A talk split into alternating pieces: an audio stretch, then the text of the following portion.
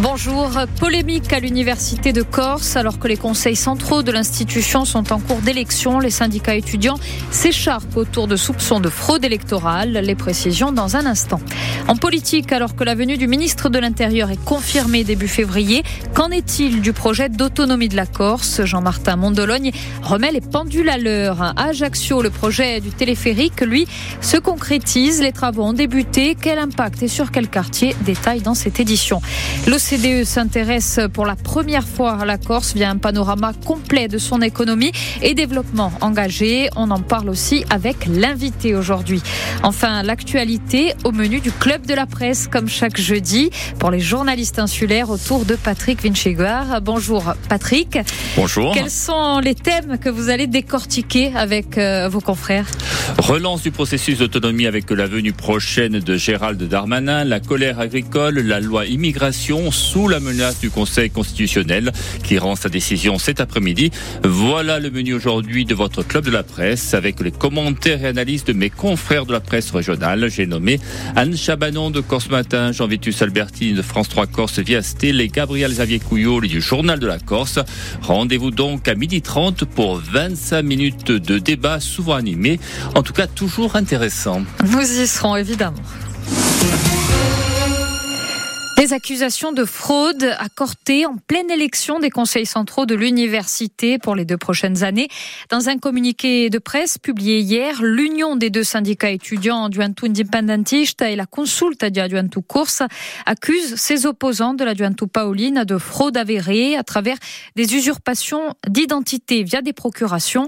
Explication de Pierre-Joseph Paganelli, candidat sur la liste commune des deux syndicats Uni di Universidad au dernier moment presque, puisque à deux jours euh, des élections, nous avons euh, été informés euh, via des témoignages d'étudiants qu'il y avait des procurations frauduleuses, c'est-à-dire que des étudiants ont sollicité d'autres étudiants dans des filières pour leur demander des cartes d'identité sans leur dire le pourquoi du comment.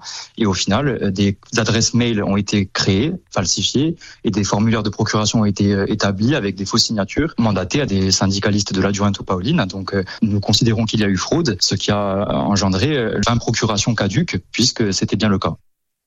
Le vote a tout de même euh, lieu aujourd'hui, mais la démarche unie d'Ipel Universidad poursuit ses investigations et n'exclut pas la possibilité de déposer un recours. En face du côté de la Duantu Pauline, en réfute totalement ces accusations de véritables calomnies pour la présidente du syndicat, Ercilia Genovesi. Nous avons décidé de répondre à ce communiqué, exercer notre droit de réponse. Donc en effet, c'est pour nous des calomnies car euh, il n'y a pas réellement de fraude avérée car euh, le président lui-même nous a parlé de suspicion de fraude et il n'y a aucune preuve à l'appui. Nous, on sait qu'on accompagne les étudiants dans une démarche qui est très compliquée. On leur dit comment faire. Pour les procurations, il y a une démarche très complexe où il faut envoyer un premier mail avec la carte d'identité. Après, on leur renvoie le formulaire. Alors, ils comprennent pas tout. Ils n'ont pas forcément les contacts. Donc, nous, on les accompagne. Mais on, nie complètement avoir euh, fraudé à la procuration, je dirais.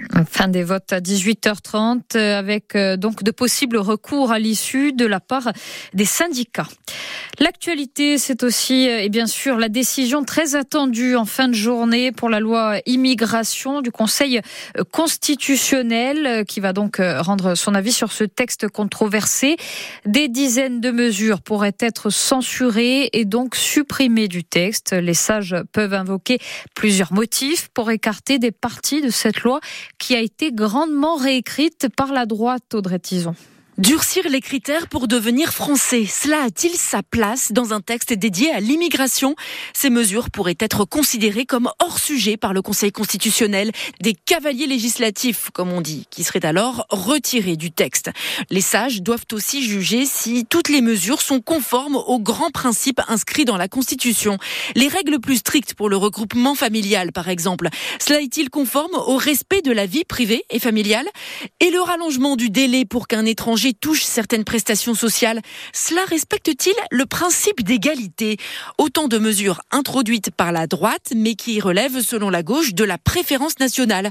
À écouter les opposants au texte, une trentaine, voire une quarantaine de mesures pourraient être censurées. Décision attendue donc à partir de 16h30. En politique, toujours, mais ici, la question se pose avec de plus en plus d'insistance. Quelle autonomie pour la Corse? Ce sera aux parlementaires de décider. Jean-Martin Mondolone de son côté, prend acte de la volonté du Premier ministre de poursuivre les travaux engagés euh, pour euh, ce statut d'autonomie de l'île sur euh, l'impulsion du président de la République. La venue du ministre de l'Intérieur dès le début du mois prochain ne laisse donc que peu de temps aux élus insulaires pour se mettre d'accord, même si ce n'est pas la Corse qui va décider, mais bien les parlementaires, rappelle-t-il. La Corse, a déjà fait son travail au mois de juillet. Que le président a déjà fait son travail en venant au mois de septembre. Ce sont les parlementaires qui ont aujourd'hui la charge, s'ils le souhaitent, de rédiger un document qui doit être adapté dans les mêmes termes par l'Assemblée nationale, par le Sénat et par le Congrès. Euh, les gens imaginent que c'est en Corse que la solution doit se trouver. Euh, la Corse aboutit à un accord, très bien, elle n'aboutit pas à un accord, ça ne change rien au fait que ce n'est pas la Corse qui va décider de son projet.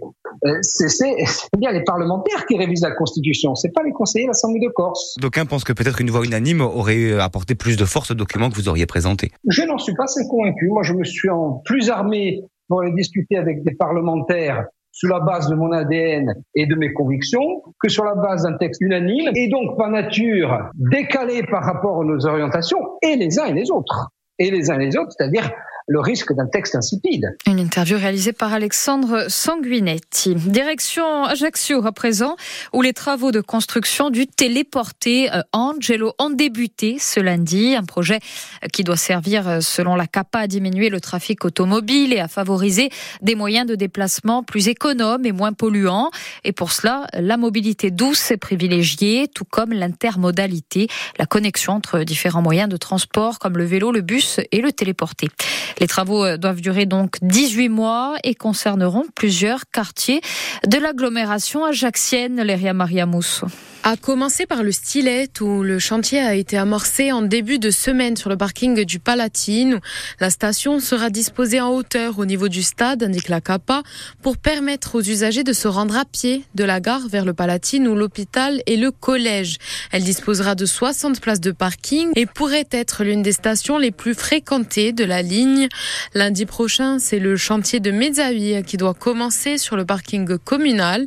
La station construite en bord de route doit de desservir les commerces et les habitations édifiées en périphérie de la ville et selon la CAPA, évidemment de diminuer les embouteillages fréquents dans cette partie de l'agglomération. Là aussi, les travaux doivent durer 18 mois et 50 places de parking sont prévues.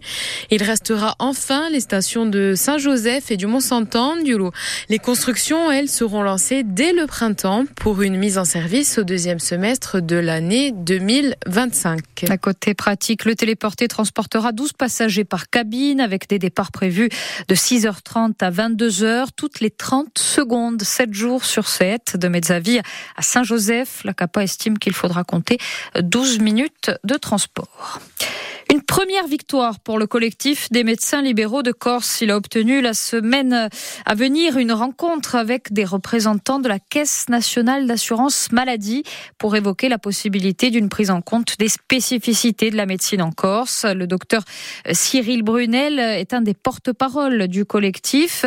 Il nous donne ses explications au micro d'Alexandre Sanguinetti. La Caisse nationale d'assurance maladie, donc l'assurance maladie, a accepté d'ouvrir un dialogue, ce qui est exceptionnel. On va insister, c'est qu'on est un désert médical comme euh, c'est vrai certains, euh, certaines régions du continent, sauf qu'on cumule encore plus d'handicap car euh, eh bien on n'a pas de centre hospitalo-universitaire et puis on a, une, mer qui nous entoure et qui nous empêche de d'envoyer nos patients facilement ou de correspondre avec les continentaux, les médecins continentaux. On va dire que c'est surtout un premier contact. On va pas non plus fantasmer sur ce qu'on va nous proposer, mais si euh, les choses aboutissaient au moins partiellement, en fait, on verrait une attractivité de l'exercice libéral euh, en Corse euh, et une efficience plus importante justement de l'activité médicale. Des médecins qui se rassembleront la veille de la rencontre le 30 janvier à Ajaccio devant les locaux de l'Agence régionale de santé pour lui demander soutien et accompagnement dans les discussions à venir.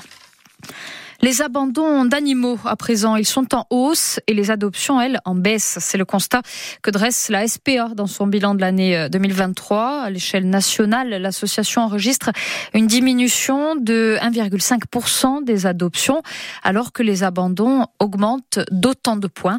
Une tendance similaire en Corse, où la maison SPA basée à Ajaccio a parfois bien du mal à placer ses animaux, d'autant plus que cette tendance a une moyenne haute des abandons et continue depuis 4 ans et loin de s'améliorer avec l'inflation Clémence Gourdon-Négrigne. Sur la seule année 2023, 330 animaux ont été abandonnés, majoritairement des chiens et de plus en plus souvent par manque de moyens financiers. La perte d'emploi, la perte de moyens pour pouvoir gérer un animal suite à un changement de situation, elle revient assez souvent. Une tendance qui se répercute aussi sur les adoptions, constate Céline Dabrin, la responsable par intérim de la SPA de Corse. Le fait de partir sur un projet d'adoption responsable, c'est se poser la question de comment ça va se passer les 15 prochaines années, comment je vais pouvoir faire soigner mon chien, comment je vais pouvoir euh, donner les croquettes à mon animal, etc. D'autant que la nourriture pour les animaux subit elle aussi l'inflation, plus 15% en moyenne l'an dernier, sans compter les frais vétérinaires qui peuvent parfois être très élevés. Alors pour ces animaux les plus âgés ou malades, la SPA propose un dispositif spécial, la famille d'accueil définitive. On a une dizaine d'animaux qui sont là depuis un certain nombre d'années et qui ne trouvent pas d'adoptants parce que justement leur état de santé est trop impactant. Nous, du coup, avec la SPA, l'animal va rester la propriété de la SPA, prendre en charge tout ce qui est lié à la pathologie de cet animal. Je pense directement à Albator. C'est un espèce de beagle. Il a une tumeur cérébrale. Il est pépère, il est gentil, il est sympa, mais voilà, il est sous cortisone.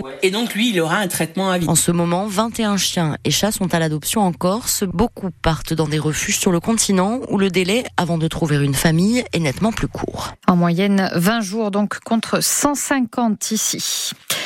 La publication hier, je vous le disais en titre, de la première étude de l'OCDE consacrée à la Corse, réalisée dans le cadre de la démarche Corsiga Prospetti a 2050. L'organisation euh, de coopération et de développement économique réalise donc de nombreux euh, constats et propose des pistes de réflexion aux dirigeants de l'île pour infléchir les politiques publiques des années à venir.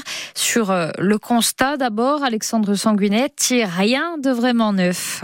La Corse souffre de retard important et sur bien des sujets, on le savait, du développement des énergies renouvelables à la gestion des déchets, du manque de transport en commun à l'indisponibilité du foncier, des déserts médicaux aux loyers élevés.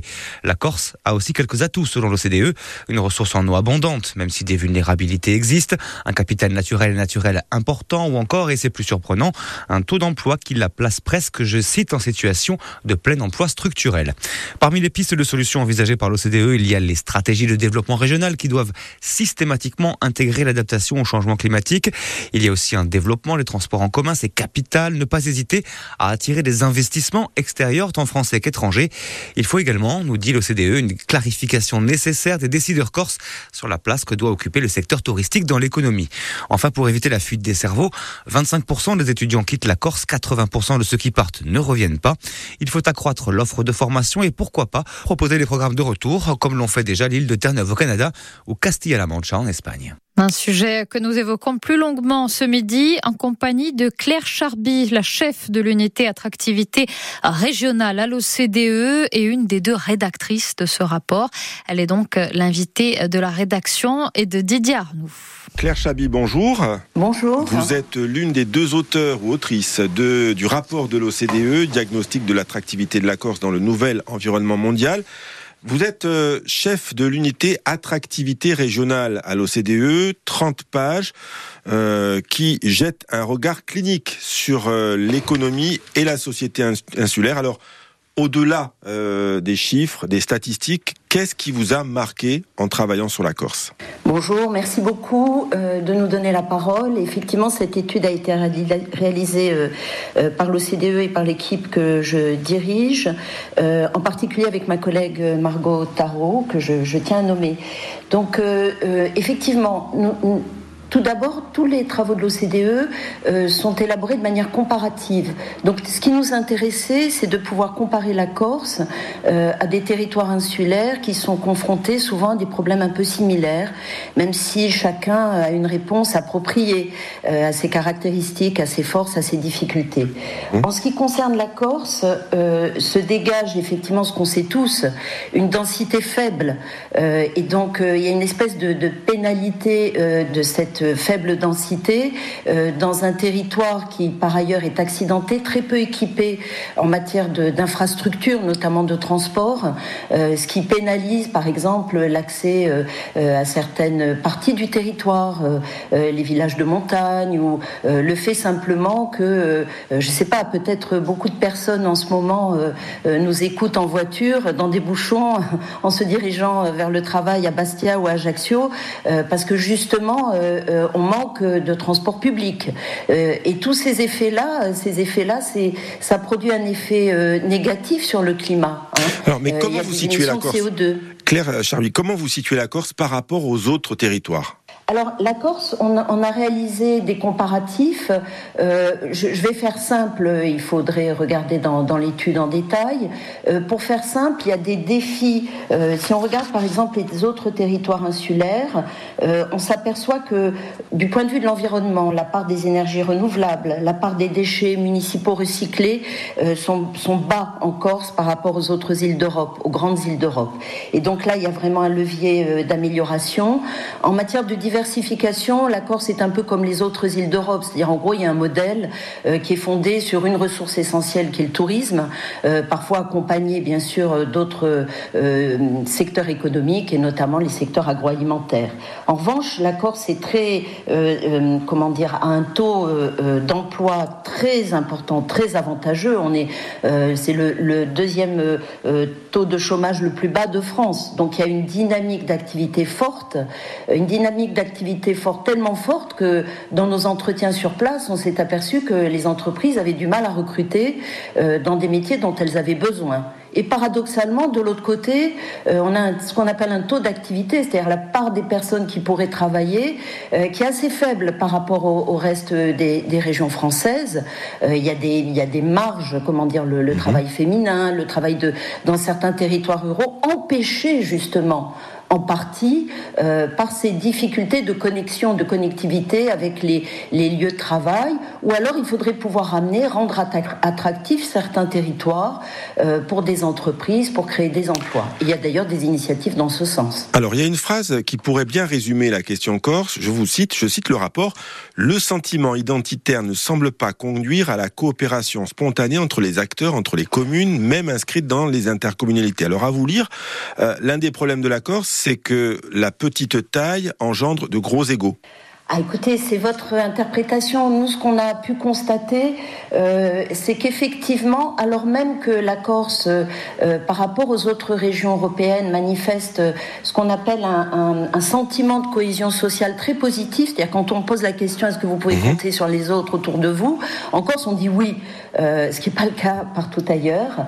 Et en même temps, ce sentiment, c'est comme s'il s'exprimait peut-être plutôt, ça fait un peu café du commerce, mais peut-être plutôt vis-à-vis d'ennemis communs que euh, pour conduire euh, ensemble euh, vers l'intérêt général et l'intérêt du territoire en particulier. Et donc on, peut le caractériser un petit peu dans ce qui se passe du côté des intercommunalités. Mais c'est pas uniquement, je veux dire, je mmh. mets pas la faute ou la responsabilité uniquement sur les municipalités. Le périmètre des intercommunalités est pas adapté. le périmètre des grandes intercos type bah, la, la, CAB ou la CAPA, c'est pas adapté aux réalités des bassins de vie. Et même en zone plus rurale, à, l'intérieur de l'île, eh ben, on, pourrait lancer des initiatives, notamment des investissements plus structurants euh, pour accompagner les acteurs sur le territoire, mais on ne constate pas forcément, une fois que ces périmètres sont décidés, des intercommunalités, que les municipalités, euh, comment dire, engagent des investissements réels en commun. Donc euh, il faudrait inciter à plus de coopération entre les municipalités, voire entre les intercommunalités, pour qu'elles correspondent réellement aux, réalités, si, je peux répéter, euh, de ce que vivent les personnes sur le territoire et les entreprises. Merci Claire Charby, auteur, co-auteur, co-autrice du rapport de l'OCDE, diagnostic de l'attractivité de la Corse dans le nouvel environnement mondial. Poursuit avec de nouvelles liaisons maritimes Corse-Continent. C'est la Corsica Ferries qui propose des liaisons entre Sète et la Corse au mois de juillet. Seulement trois rotations pour l'instant entre Sète et l'île Rousse, mais la ligne pourrait se développer. La compagnie dessert aussi au printemps les Baléares. Depuis Sète, explique le PDG de la Corsica Ferries, Pierre Mattei. Il est l'invité de Marie Ladino avec Jérôme Souzigny. Pierre Mattei, la Corsica Ferries ouvre euh, de nouvelles lignes sur 7 pour la desserte des Baléares, mais aussi de la Corse. Alors concernant cette desserte de la Corse avec l'île Rousse, quel est le détail Pour l'instant, c'est un essai que nous faisons. Il est vrai que la, L'idée au départ, c'était de relier Sète euh, à, au Baléares, puisque la, la proximité euh, commande. Mais au passage, nous nous sommes dit, nous nous sommes dit qu'il était possible de faire un essai et donc euh, de relier Sète à Île-Rousse, qui est le port le plus proche lorsqu'on part de, de, cette région de France, en donnant la possibilité aux clients de se rendre directement à Sète. Il faut savoir que c'est plus simple d'aller de Paris à que de Paris à Marseille. Et puis on s'ouvre aussi sur euh, la clientèle qui est du sud-ouest de la France et, et d'Espagne.